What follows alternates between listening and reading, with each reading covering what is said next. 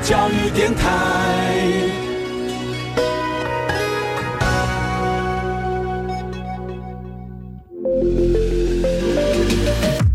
创业新鲜人给你产业新动能，杜伟与他的创业朋友们与你一起 Go Fly Win，欢迎收听大创业家。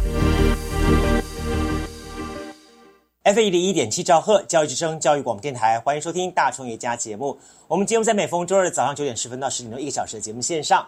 今天呢，是逢是刚刚过完这春节哈，也是呃春假期间了哈，我相信大家都在休息。那刚刚好在这个礼拜礼拜六日，好也有个特别的活动，在这里呢，阿斯给朋友们也跟好，他们呢也跟我们今天所要邀请访问的这个创业人物呢，有非常密切关系。他们谁呢？我今天特别邀请到就是这个南台湾艺术团的孙雅娜、孙一芬孙老师来节目当中跟大家来聊聊他的故事。在另一方面呢，也邀请到是这个高雄的哈。天韵舞蹈团的哈杨志强杨老师杨团长来节目跟大家来分享他的故事，我相信对大家来说都是一个非常有意思的故事的内容。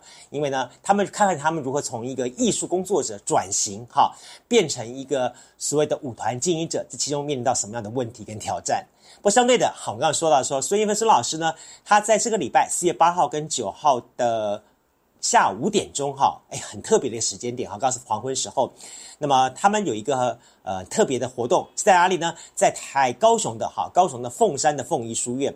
凤仪书院这地方呢，就是在高雄的哈一个算是一个高雄呃，应该是高雄一个很特别的一个凤山的老城区的地方。那附近呢又有这个呃凤山的城隍庙，好，又有凤山的老街，好，那又有好这个。很棒的一个古城墙啊，这些东西刚好凤仪书院，凤仪书院要有两百多年的时间。在这个地方呢，他们要进行一个很特别的活动哦，就是把武跟武这个方面来做结合，就是让大家在这凤仪书院这种所谓情境环境当中呢，来看一场好结合了武道跟结合了武功这样子的一个美学的跟观感。那既有这样的情况呢，来做一种很特别叫做情环境舞蹈，还不是情境舞蹈，环境舞蹈。融合的武跟武在这整体环境当中，好，所以呢，欢迎大家呢，在这个礼拜六跟礼拜日，就四月八号跟九号下午五点钟的时候呢，在这个南台湾艺术团他们的凤仪星探，好，那么这个出舞马呢，就是在高雄的凤山的凤仪书院，好，要跟大家见面。据说现场哦，啊，还有一百份的这个状元糕要送给大家，哈，欢迎大家呢，赶紧把握时间，把握机会哦。好，只要你有一场的入园的门票啊。就可以物超所值。好，记得大家哈，在这礼拜六、礼拜天春假期间，哈，当然周末还是有春假了哈，有人连续放嘛，那这是一个很好的一个去处，欢迎大家找机会去看一看、瞧一瞧。好，这是由这个呃高雄市哈高雄市的文化局他们所做的一系列的这个春天好春天艺术节，好高雄春天艺术节。那么这是一个很棒的一种尝试，也很特别尝试，欢迎大家一起感受一下。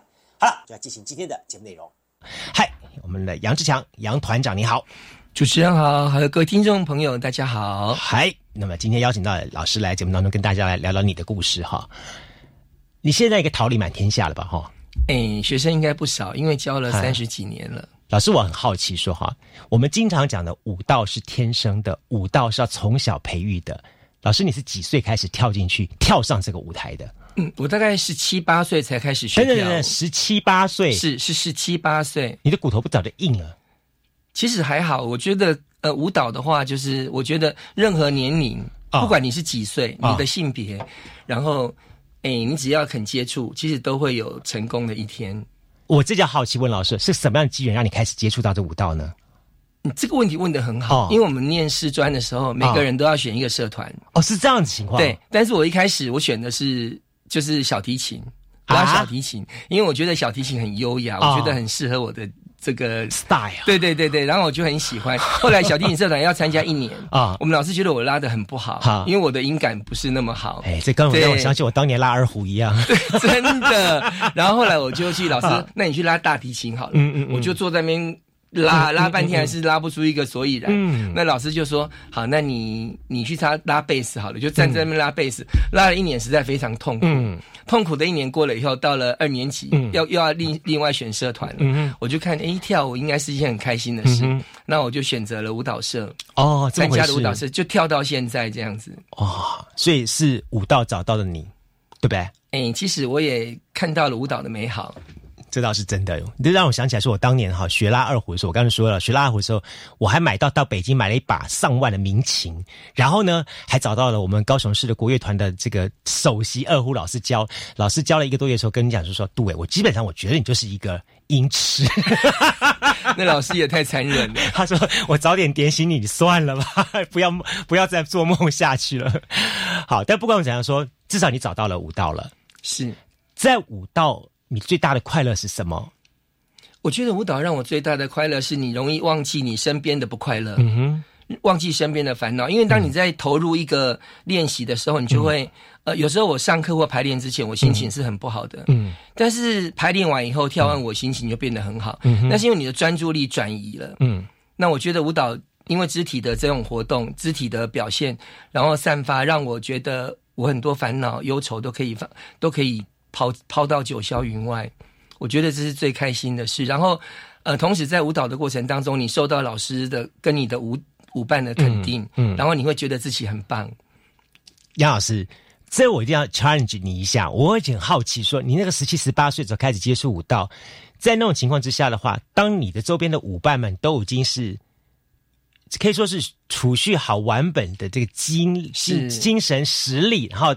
十七十八岁准备要起飞的时候，而你那时候是基本上从零开始，你可能要得要从什么拉筋啊，什么东西这样开始，嗯，很辛苦。对，还要记那基本的舞步啊，什么东西的话，那几乎一切都是比别人晚很多很多。当你在仰望星空，看了那些人都在天上当星星的同时，你还在地上的时候，你心里面的感觉是怎么样？你会不会很害怕，或者说你什么样的感觉？不会，我觉得。你很期望跟他们一样，然后当我觉得小孩子一个学生学东西，一个很重要的就是说，只要他喜欢了，嗯，他就会去克服困难，嗯。那同样的，我我想那时候一定非常喜欢舞蹈，所以我就会克服很多身体上的障碍跟困难。然后，包括现在的男舞者，很多喜欢跳舞的孩子也都是一样，他们一定花了很多的时间跟精力，克服很多的困难，才有今天的成就。嗯，所以我觉得你喜欢做一件事的话，你会主动去完成。嗯。一些困难，然后你达到你想要的目标。其实你刚刚老师说一点是男舞者哈，我觉得男舞者在整个的舞蹈界领域来说的话，既是凤毛麟角，但也是压力颇大。是为什么这么说呢？凤毛麟角的代表是说，会男生真正愿意走这条路线，持续走下去的真的是不多。我我我们看好多男舞者，基本上，哎，这这也是一点很好玩的，大家很多都是。去看到那个女舞者，那个芭蕾琳娜这一块的东西，对不对？男舞者老老老老师来说，基本上他都必须要去跟不同的女舞者来搭，是好。所以在这种情况之下的话，你几乎要当百变天王嘞。今天这个都要搭那个，那个要搭那个东西，你得要搭上每一种不同的，对自己要求更高了。是跟不同的女舞者配舞哦，但但是我觉得，哎，那也是一种学习。哦，对，我觉得很棒的是，因为就是我我学舞的起步虽然比较晚，嗯，但是我我遇到的老师都很好，给我很多的鼓励，嗯，那女舞者早就像主持人刚刚讲的，他们已经早就把自己的身体准备好，嗯，要呈现这样的作品了。那老师一定会要求我的男舞者跟我的女舞者一样好。当然，在我们那个年代，学舞男生真的很少，所以老师就会特别训练你。当你表现不同舞风跟舞种的时候，老师训练你。严格的训练，你要配配上他的女舞者，嗯，然后所以我就得到了更多的舞蹈的身体的滋养，嗯，然后让自己变得更好。不过有一点我要我要讲的是说，刚主持人说大家的呃眼光啊会 focus 在女舞者身上，其实我不觉得，因为男生少，所以当你上台的时候，别人反而会希望注意到的是男舞者。哦，对，所以当一个男生有一个很好的表现的时候，就很容易被注意到。对对，老师那时候最巅峰，你曾经说过，你获得的是中华民国的这个舞蹈飞凤奖。啊，是是这个奖在武道界，它代表的意义跟它所达到的极致是什么样情况呢？我觉得它是很多舞蹈人啊，就是很希望得到的一个奖项，因为这个舞这个除了你在舞蹈工作上，嗯，之前年轻的时候当然是一个舞者，嗯，那后来可能是一个指导者或者是个编舞老师，嗯，那你要有一些在舞蹈上面有一些成就，嗯，然后。诶，会理才会把这个奖颁发给你，这样子哦，这样子。那但是我我我也晓得说，杨老师你来获得这些的奖项之后，然后在你的生活当中，我想学舞哈，它伴随你的技巧跟你的肢体的成熟，跟你所获得的一个舞台上的肯定，这是一个正面的。是，但在另一方面，他可能面临到的就是你身体方面所可能受到的伤害。是好，尤其学武道的人，我们经常通听听到说啊，这个人学武啊，哪里哪里就哪里受伤了，什么东西啊，不能要放弃武道了，什么东西，就感觉到说这条路走走走走到一半，好像就可能一个一一个意外，就就他这一辈子的努力都没有了，会让你觉得好好可惜。呃，我觉得凡走过必留下痕迹。我经常跟跟家长啊，跟我的跟我的学生讲说，其实凡走过必留下痕迹。不要以为你现在学了跳舞，嗯，你以后不学了、不走了就没有了。其实一个舞蹈的养成，它是一个艺术的养成，它有音乐、有肢体，那可能有时候还会有声音。嗯，那。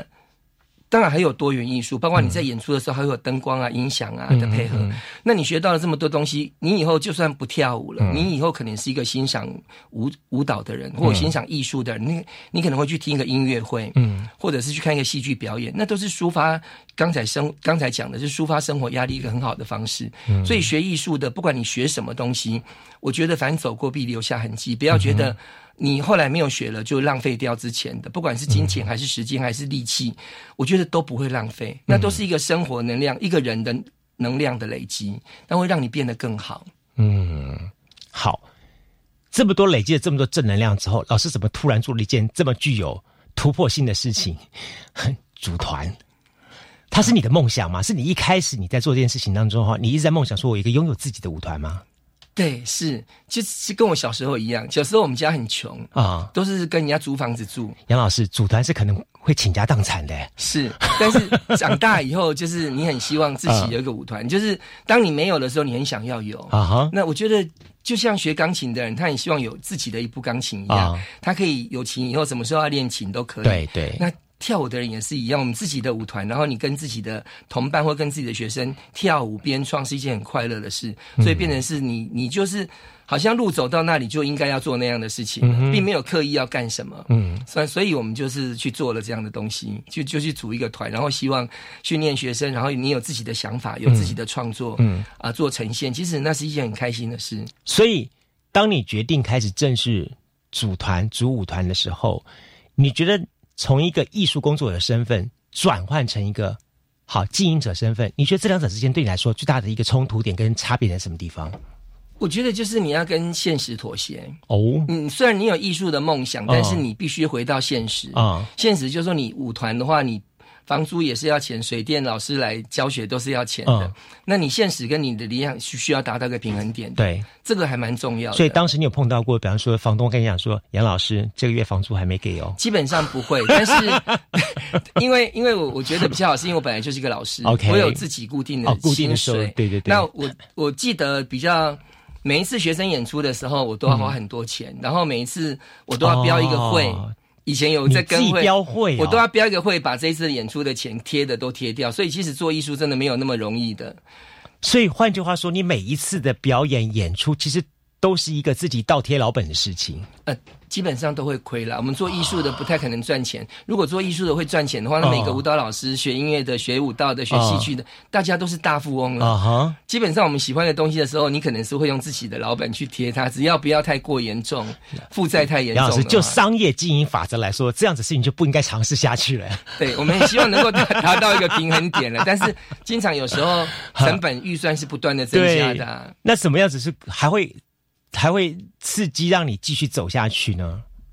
应该就是那种喜欢吧，你的理想，你喜欢做这个事，你可能在舞台上面看到一个梦想呈现出来了。对你，你的作品呈现的舞团，舞团的作品呈现，你觉得很开心，然后很多预算不断的增加的，那那至少你是快乐的嘛？嗯，随着每一次的发表，你也会看到这些学生们好一点，有的继续跟你走下去了，对对，有的就流就流流逝了，走开了这样东西，你怎么来看待？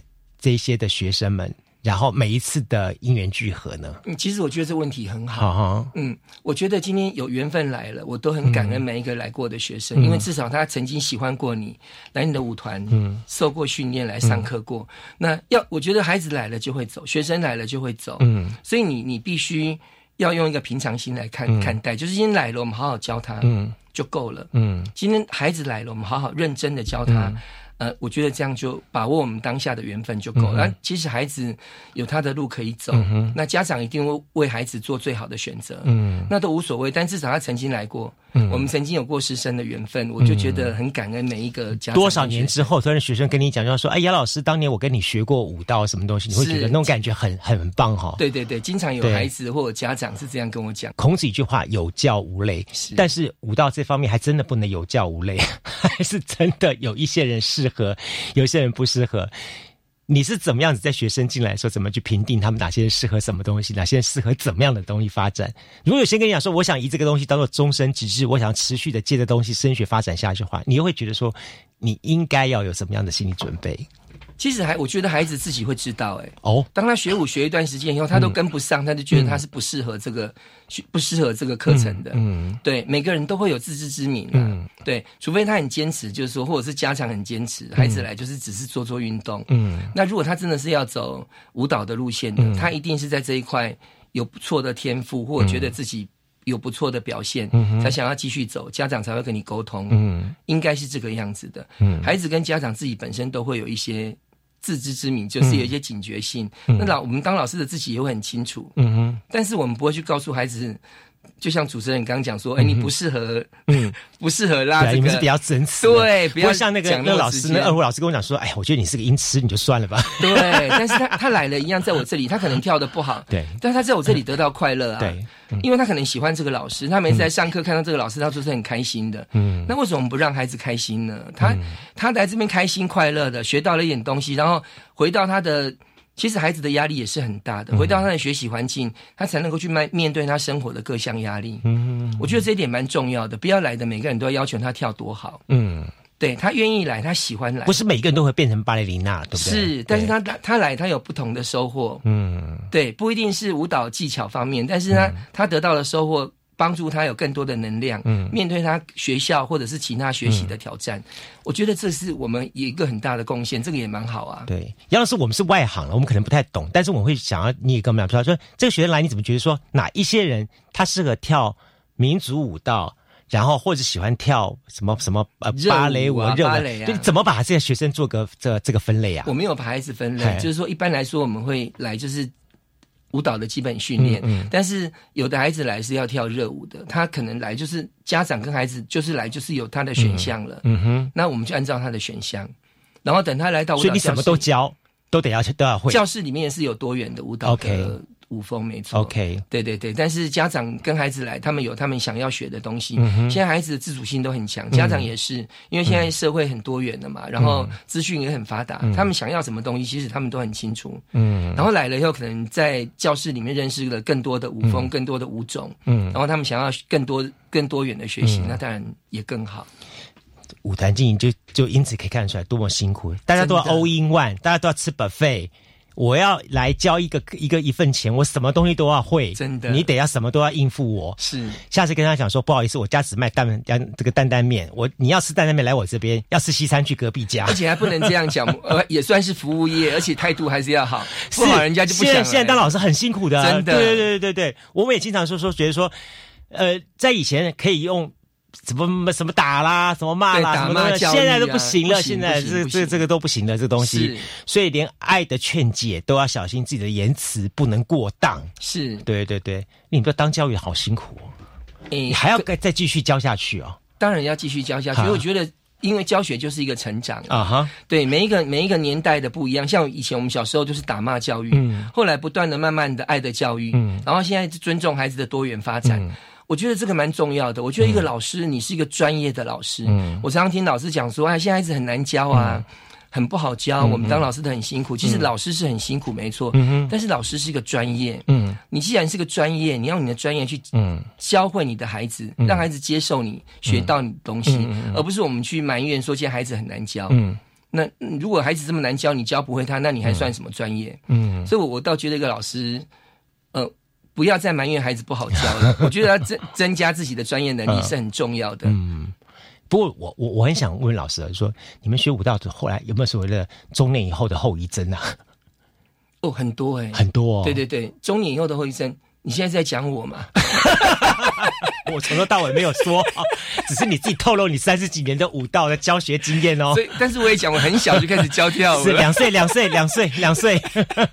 是，所以我觉得其实，嗯，其实，嗯，学生的家长不用担心孩子会有这样的问题，是因为我们经常。做做专业的演出，做专业的训练，然后经我们要不断的练习，才会呈现给观众更更更好、更丰富、更美好的那种演出。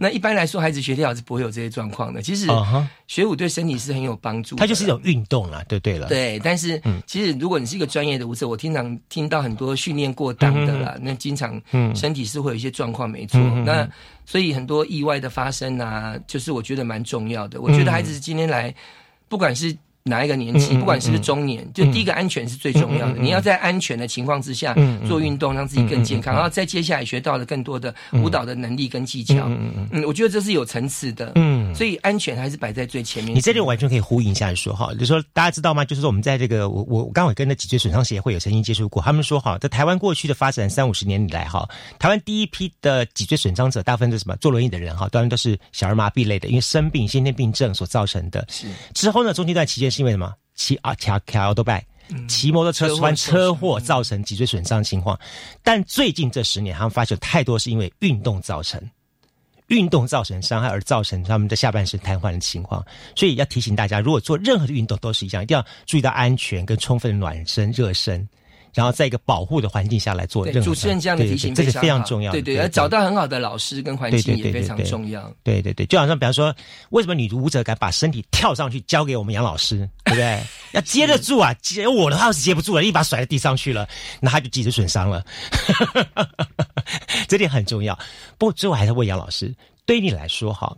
刚刚你说过了，舞蹈对你的一个定定义跟重要性，但相对一点是在现在跟未来，你觉得你还有什么样子的在舞蹈这个领域的梦想，你想去做的事情？嗯，其实随着年岁的渐长，我觉得你的还年岁渐长啊，你你的你的你的所有的梦想会慢慢的，因为已经慢慢有的有些已经实现了，是有些还没有实现，但是我现在最大的愿望就是说。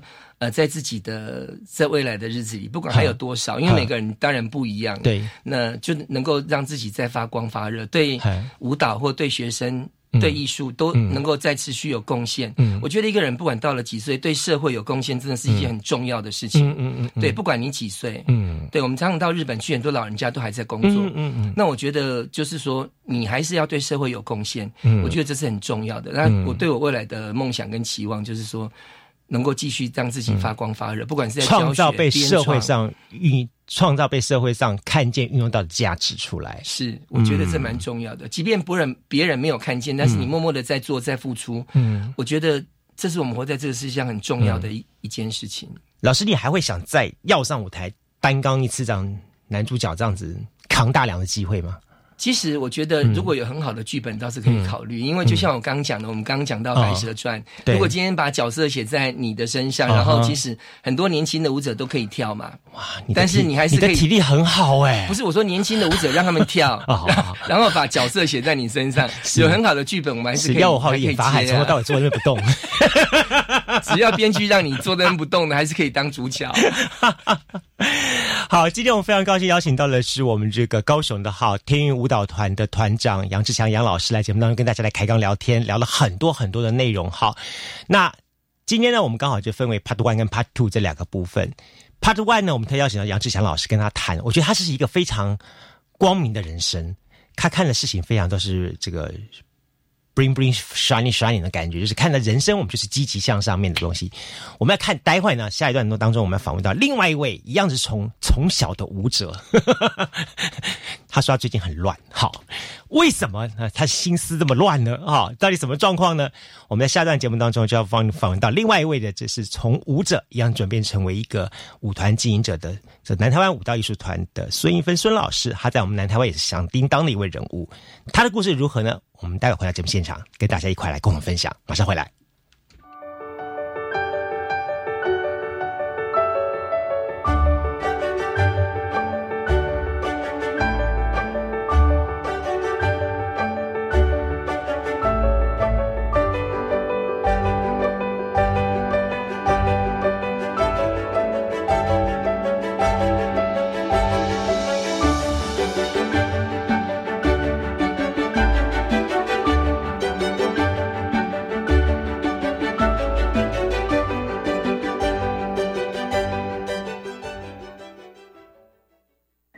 老师教华语的经验分享，感觉大开眼界了。有兴趣到国外教华语，可以上网报名参加哦。我想到国外担任华语教师，教育部有补助到国外任教的机票费，在当地任教的生活费及教材教具费。一百一十二学年度各国华语教师需求已陆续上网征华语教师哦。我现在就到台湾华语教育资源中心网站了解细节。以上广告是由教育部提供。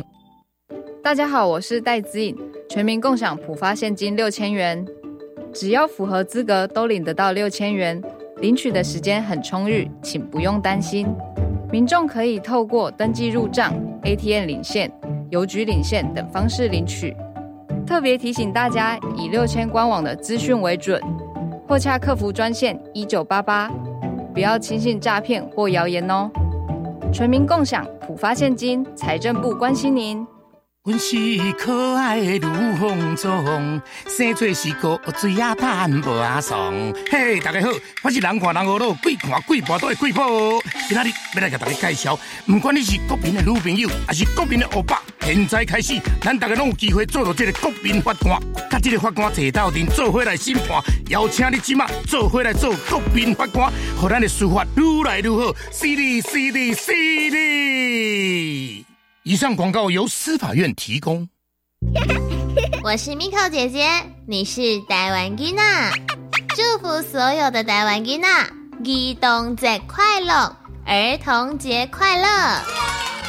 教育广播电台高雄分台每周六晚上九点半，台湾吉娜乐摇摇陪你一起快乐唱歌，公台语，告诉你小秘密哦。教育广播电台的官方网站或 App，随时随地都能听哦。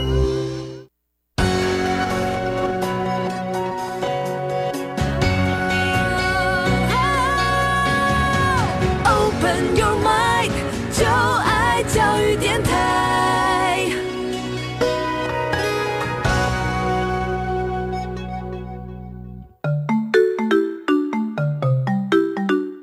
是教育广播电台高雄分台，我们的收听频率是高平地区 FM 一零一点七，恒春地区 FM 九九点三，澎湖地区 FM 九九点一，江南地区 FM 一零七点七。欢迎您收听教育电台所制播的优质节目。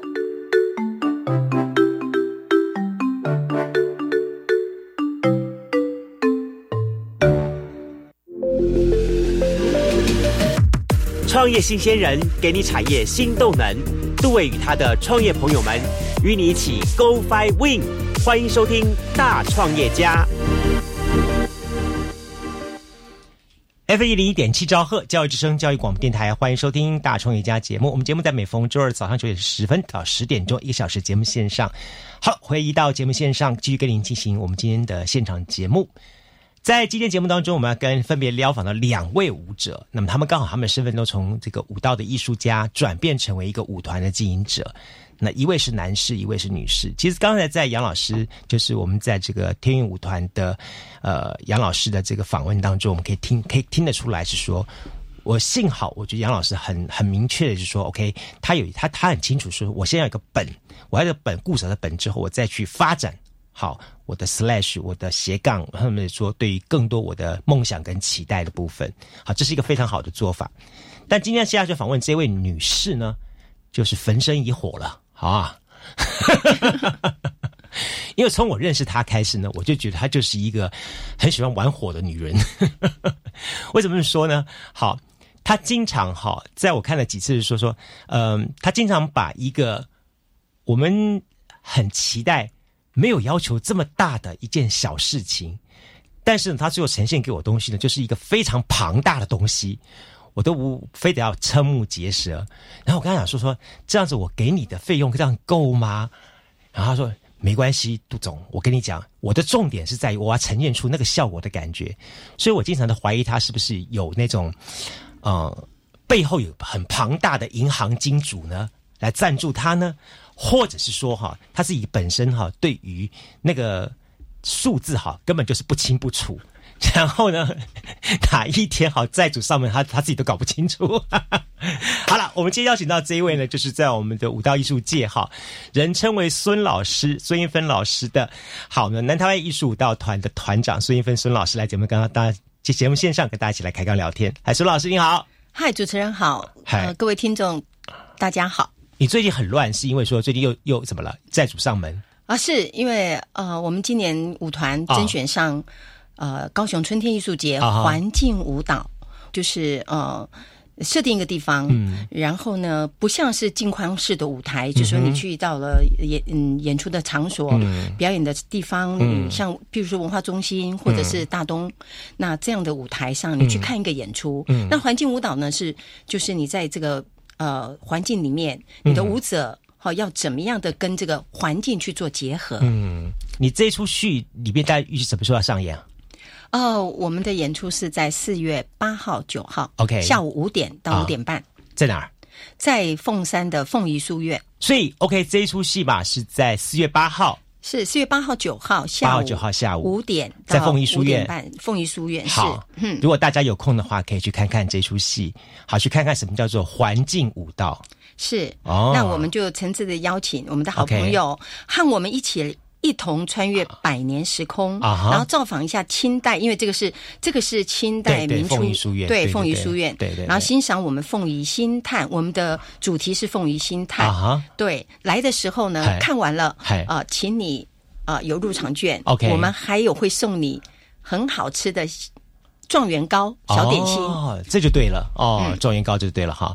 刚才我们听到了杨志强老师的故事，来听听看你的故事。孙老师，你在几岁就开始学舞？我在小学是这样子，小时候呢，呃，我爸爸他觉得说，哎，你你你很会唱歌，嗯，好，那我送你去学唱歌，嗯，那我那以前那老人家那个时代，他就觉得说，啊，你以后可以当歌星。他就帮我送去学唱歌，然后呢，呃，我们就去学唱歌了。然后那个、那个、那个，呃，学唱歌的地方呢，它是一个音乐舞蹈补习班。嗯，就说学唱歌。后来呢，唱着唱呢，就变成剩下我一个人唱歌。是我小学小小学四年级时候，爸爸就送我去学唱歌。我觉得你这段经历很像邓丽君当年呢。对对，那个时候就那个时候的爸爸，但你不要告诉我你跟邓丽君同年哦。哦，没有没有，那个时候的爸爸会觉得说啊，你好像呃会唱歌的话，我你可以当明星，那我就是星爸的感觉。对我们家小孩其实那个时候很多，但是我爸不知道为什么，他就嘛把我送去学唱歌，那我也是唱的很开心。那我们那时候记得那个歌唱班的时候，有有有，那时候我是算小小孩，我四年级，然后唱歌唱唱唱唱，然后唱到最后呢。哎，就剩下我一个人。嗯，然后老师就跟我说：“啊，你要不要学跳舞？”嗯，我说学跳舞。哦，那我回去问我爸爸看看。嗯，我爸爸就说：“哈，什么剩下你一个？”我说：“是。”老师说：“这个音乐班剩下我一个人。”嗯，那老师说要不要学跳舞？可以不？嗯，就转过来学跳舞。嗯，哦，好啊。我想说跳舞也可以。嗯，那我就转到舞蹈班去了。嗯，对，我就转到舞蹈班。然后那个时候。呃，自己其实也很喜欢。嗯，那当然就是像刚才杨团长说的，杨老师说的，他说我们其实学舞，当然最最基本的就是你要学拉筋下腰。嗯，其实当时的时候，我爸爸他也是送了我们家，因为我们家女孩子很多个，嗯，很多个女孩，所以我爸爸那时候也送我们几个去。但是呢，他们碰到拉筋，他们都通就剩下你一个。对对对，就剩下我一个，可能是我自己很喜欢吧，所以我就一直跳下去。OK，啊，这一跳几年了？呃，是两两岁 两岁开始跳。对舞蹈来讲，呃，跟着我应该也是啊，应该是哎呦呦哦，这好意思讲吗？是四十多年了，嗯，哇哦！所以老师，你真的是看起来是非常非常的具有这个，因为大家知道吗？我第一次碰到我们孙老师的时候，我真的觉得说，这个人应该是一个家里很有钱的贵妇。因为真的，他感觉是第一个，他就在这个，就就是我们看到的舞蹈界当中，舞蹈界老师的女老师这个特点就是气质很好，那个身材曼妙，气质很好。呃，对，那个呃，我们去说完那两个字，就是 我们就比较会会忽略一下。但是呢，孙老师不太一样，他说孙老师在这一点来说，我们真的一瞬间感觉说，哇，这个人会感觉不太一样。但相对一点是说。我们又看到一点说，这个人在工作上面所投入的热忱，那又是另外一种不一样的情况。因为我后来后来我回去，我去找了孙老师一些资料，我来看一下，是说我发现说，你自己除了在舞蹈的学习过程当中，那更重要的重点是说，你在你你你的很多资历当中，反而特别去强调是你在跟带领孩子在训练的这一块的部分，你的个人的部分，你反而不太去强调它。我这点我发觉蛮蛮有意思的一点。是，嗯，呃，其实教学我的我我是以教学为主，嗯，那我自己有，其实我刚立案的时候是补习班，是舞蹈补习班，嗯，那我是一段时间之后我才就是设立舞蹈团，嗯，对我发现说，哎，呃，在教室教的孩子，他们至少要有一个可以有演出表演的机会，所以我的舞蹈社呢，我开的时候是民国七十四年。嗯，对，很早哎，很早，对对，很早。那时候我都是以教学为主，然后我的舞团是开在呃八十九年两千年，舞团成立到现在。那我是希望我的，我大部分我我的舞团都是我的孩子，他们在舞蹈。就是补习班，然后他们训练起来，然后我们就有机会就让他们参加舞团的演出。嗯哼，是刚才我们就说到说到很多，就是我发现舞舞蹈老师都是佛心来着。我们时常都有老师几个老师聊天，我们就 就发现说舞蹈老师是佛心来的。为什么？我们刚刚听杨老师那有一段哈，我有听到你在访问他。其实呃，我我们小朋友来学舞，我们真的不，我们就不是一个不是一个。呃，会做生意的人，比如说算算说，我今天柴米油盐酱醋茶一算起来，这刚刚开店的开门七件事算起来之后，我一个月至少要招收到十二个学生，我才能打底。是，然后招收到十五个学生，我才能够有得赚。是，你要把这个东西算出来呀？没有，没有算。我我我们真的是这个都不会算，尤其是算数，人都说我很笨。尤其是像这样子，我们都是在做，有时候有时候是其实在在做一些亏本的事情。譬如说，小孩子来跳舞，他有可能就是哎，家长他不方便呐，然后他就可能就呃一个月、三个月、半年他都不缴费。哦。然后老师还佛心来着啊，你要不要参加个人舞啊？然后好，那个人舞的训练费你也没拿，然后他的舞衣你还帮他做制作了，然后他。就没有钱给你，可是怎么办呢？我们又不是一个做生意的人，说你你给我缴钱来什么的，我们就不会做这件事情。所以呢，我们真的舞蹈老师都是佛心来的，然后他不缴钱啊，不是一个，是有的时候就啊好多个，那你你到最后也就是变成一个呆账，你也没有办法去收，然后你们我们又不好意思跑去你你。妈妈，你没有缴钱，这个话我真的说不出来，所以就说好，那你就不缴钱，你就来跳吧。然后我也 我也不会去赶你，你就自己就自己没来就没来了啊。对，所以我们舞蹈老师就不管了。譬如说，像刚才的杜总问我说啊，你你你做这么多，然后你的你的钱是够这个本吗？对，其实我真的，我们舞蹈老师，我们真的都不是以以那种生意人来，我只要能够呃。就是吃得饱，然后对，就是我的一一项工作，我的一个生活，嗯，我们就这样子就满足了。所以我们看哈，杨老师他是靠什么？靠标会过日子。那那苏老师靠什么东西？我看苏老师的这个，我第一次认识苏老苏老师手上的钻戒是做多开的，后来呢是越来越小，越越越小，哇，到时候钻戒不见了啊！哎哎哎，是发生什么事情了？没有没有，杜总太开玩笑了，是太说笑话了。但但我们可以看得出来，真的是老实说哈，要经营一个舞蹈班来说，它不是一件容易的事情。是你经营舞蹈班之外，你还搞一个舞蹈团。是是是，那舞蹈团呢，就是我们就对外演演演出，然后就让让我们的舞蹈班的孩子有机会演出。那我当然，呃，小孩子像我们小我像刚才就有在提杨老师的舞团，其实我真的是已经到达第三代了。就是我的学生学生，当然那个时候我们呃出来。刚刚开始，嗯。啊，就是教学当老师的时候，我们的学生不是说只有三岁或者是国小，我们的学生也有高中的，像我们有高中的孩子，然后他然后就哎啊啊，怎么结婚了？啊，生了女儿啊，选就送来了，好，我就特定啊，你要来跳舞哦，宝贝生出来了哈，然后就来了，然后孩子呢也跳到现在，嗯。孩子也是三十几岁，嗯，也也就。结婚了，嗯，然后他的孩子现在也三十岁，也来了，嗯，好可怕！我就时间过得很快，嗯，然后我都跟他们说，来来的时候千万就不要叫什么师奶师妈什么的，我说你就叫孙老师就好了，嗯，所以对我就觉得啊，结果已经这样子也是啊，也是有已经有。不，我觉得很有意思的说哈，其实这么说好了，呃，南台湾很多的舞蹈团体或舞蹈班的负责人，孙老师经常跟我讲说啊，那个是我的学妹，那个是我的学姐，那么，所以基本上你们都是。一起差不多在一个同时代的人出来开了这些补习班或开了这些的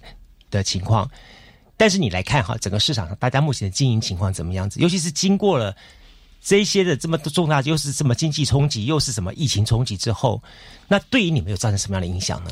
是造成我觉得像像这次的疫情造成蛮大的影响。你们没有用视讯跳舞？有有有，像我的舞蹈班 刚开始啊哈，那像有像我们教室。呃，自己的教室也还好像，比如说我们开分分教室的话，我们都用是用租的。嗯，对，那租的话，我们最基本的还是要缴租金、水费。是啊，对。然后那可是这个时间就是大家都很怕，然后也也没有办法集体到教室来上课。然后我们因为我们是补习班，所以呃，就是教育局规定很多，那就会变成说我们就会要停课。那停课，那当然我们就。啊，就没有收入了。嗯，没收入，我们还是要付出。嗯，那我就第一，我就可能就是哎，跟跟我的房东就是挨，比如说啊，房东啊，那有的房东他会很好，他会就说，啊，好吧，那我们就拿一半。嗯，好，那那但是一半我们还是要付。是啊，对，那这个这个疫情一直冲击到，我就想说。当然，比较小的孩子他没有办法视讯上课。那比较小班、偏小班的孩子，他没有专注力不够。嗯，呃，他没有办法跟你视讯上课。我们也试过，但是我觉得效果不好。嗯，但是我们中班以上的孩子还有大班的。嗯，好，那我们就因为家长也是想说啊，孩子每天在家这样子也不行。嗯，好，都没有运动啊，也没学习到什么，那就来做一个视讯。那我们就用视讯来做教学。嗯哼，对，就就会有一。就还有一点收入这样哈，但是我们是赔钱的，一定赔钱的。这样三个月下来，半年一定是赔钱的。嗯，老师，我就想问你，你从刚才到现在，我是听到你不断的在谈一个事情，就是老师说你做这事情一直是从心所愿去做的事情，但事实上物质的条件跟整个大环境条件并不如你所愿。在整个的疫情发展，甚至这样整个环境情况之下，话你有没有曾经很灰心的？想说算了，我收起来了。我倒是疫情不会击败我，我是觉得说，呃，教学方面，譬如说碰到，呃，其实我们，我我每到一段时间，我。像孩子教到大，然后他必须会离开我们。像我们的孩子，呃，就是读国中啊，或是高中的舞蹈学校。但是我们就教，譬如说，我们从有的孩子从三岁他就来了，来到舞蹈班，他可能到国中，他可能就学了九年、十年。然后这段时间，然后他就想，他就会离开。嗯，哎，我就会觉得啊，好失落感。但是这个这个失落感是是是开心的，因为我们送他们到舞蹈学校去。那我所谓是，就说我比较嗯，觉得失落感也比较觉得的是说，哎。孩子跟我们就一段时间，有一段时间的感情。那他不学了，其实我们我们都很难过。譬如说这个孩子，我觉得他学跳的很好，嗯，然后也先天条件，他的身体能力什么都很好。嗯，但是呢，就是呃，家长觉得啊，功课重要，那不学了。其实这个每到一段时间，我们都会这个时间我们都会有失落感。我觉得，嗯，孩子要离开我们呢，都会很难过。嗯，就像这次我们凤仪书院，我们到呃学校去做宣传，嗯，那。我到曹公国小，我有个孩子就是在我这里学跳舞，嗯嗯，然后我们演出完之后，那个孩子他就走到我的面前，那我在台上，然后他在台下，他两个眼睛就看着我，嗯，那我在收东西，我一看，哎，怎么一个孩子，然后。他的眼泪就一直我是流下来这样子，然后看着我，嗯，然后我一看，哎，那这不是嗯我我的嗯我们家孩子吗？然后因为前一阵子就是因为疫情的关系，然后嗯家长就没有让他继续来了。可是这小孩子他他想学，他想学，然后他本身的身体。条件什么各方面都很好，他软开度什么都很好，他就不来了。那不来之后呢？嗯，其实我我那天我要到曹公国小去做这个宣传的时候呢，其实我自己心里就在想说，我会不会碰到这个孩子？结果哎，他竟然是大家解散之后，我在收东西，他竟然在台下，然后。看着我抬头呢，他就一直流眼泪，我就觉得好，我就觉得 这孩子好好好感性哦。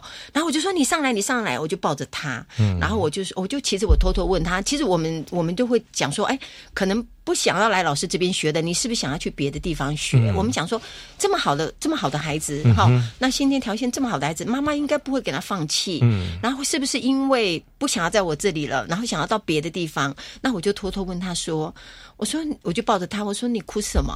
我他就他就看着我，然后我就说：“哎，那妈妈是不是有让你到？”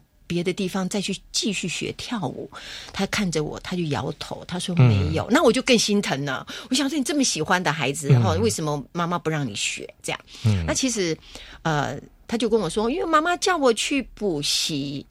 我心想说，你这么小，你怎么才三年级，妈妈就要叫你去补习了？那因为每个家长想法不同，嗯，他也许觉得，呃，跳舞。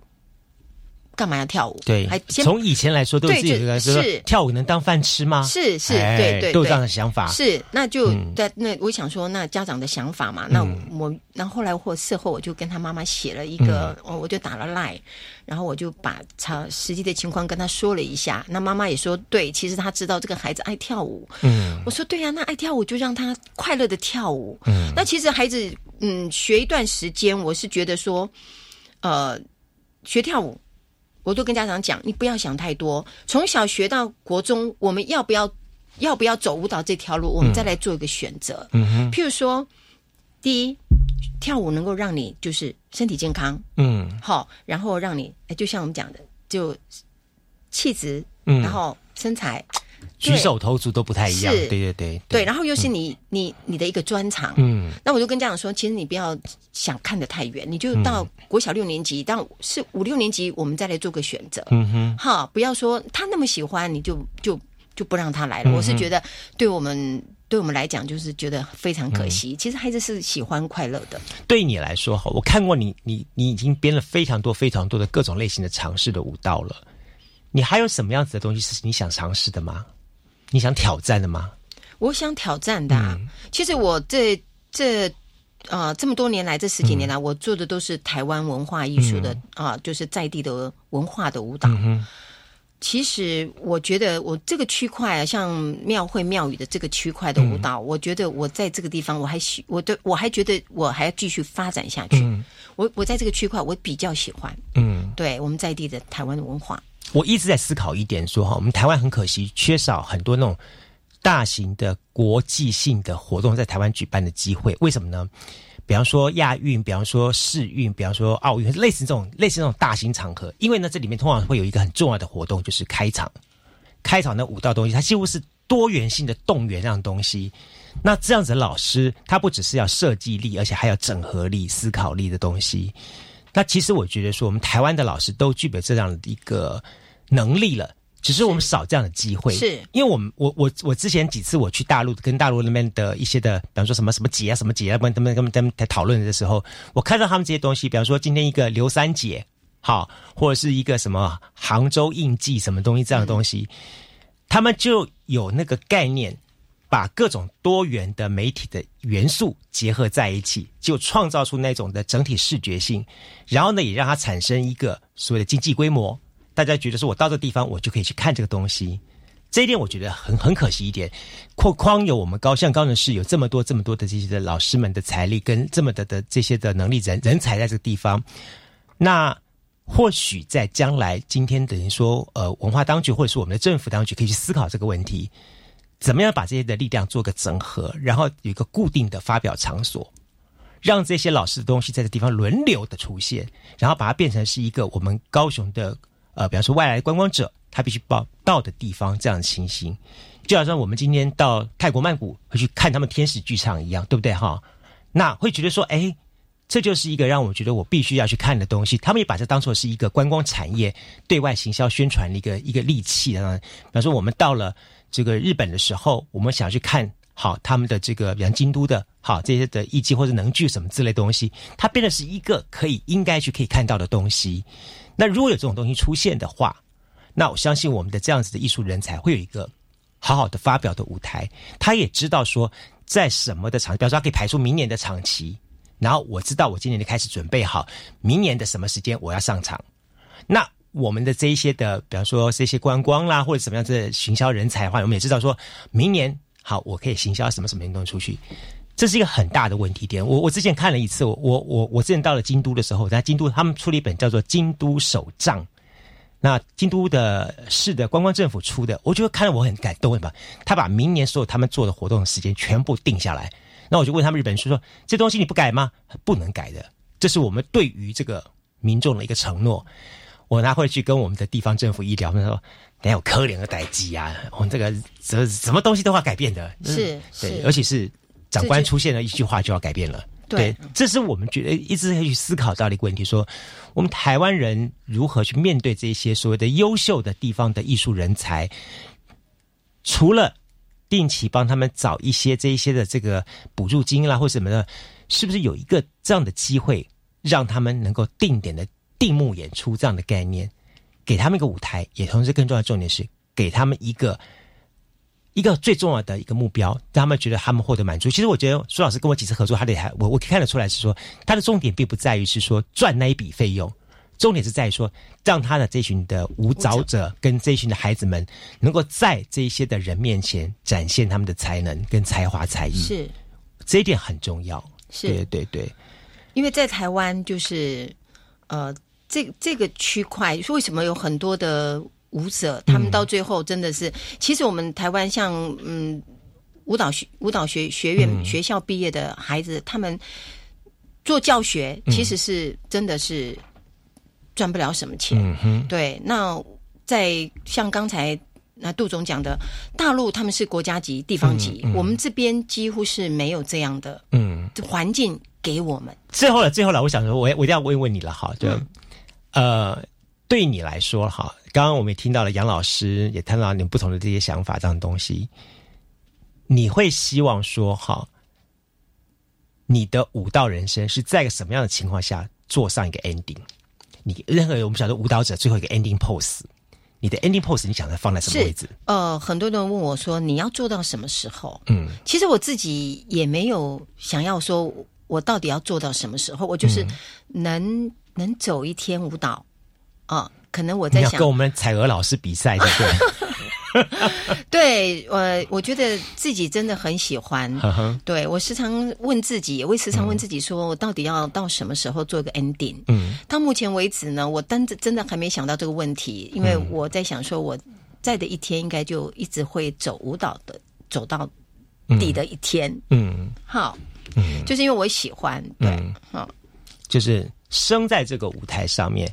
最后那个璀璨发光的任何一个时间，都希望是在舞台上面焚身以火，所以就是个玩火的女人。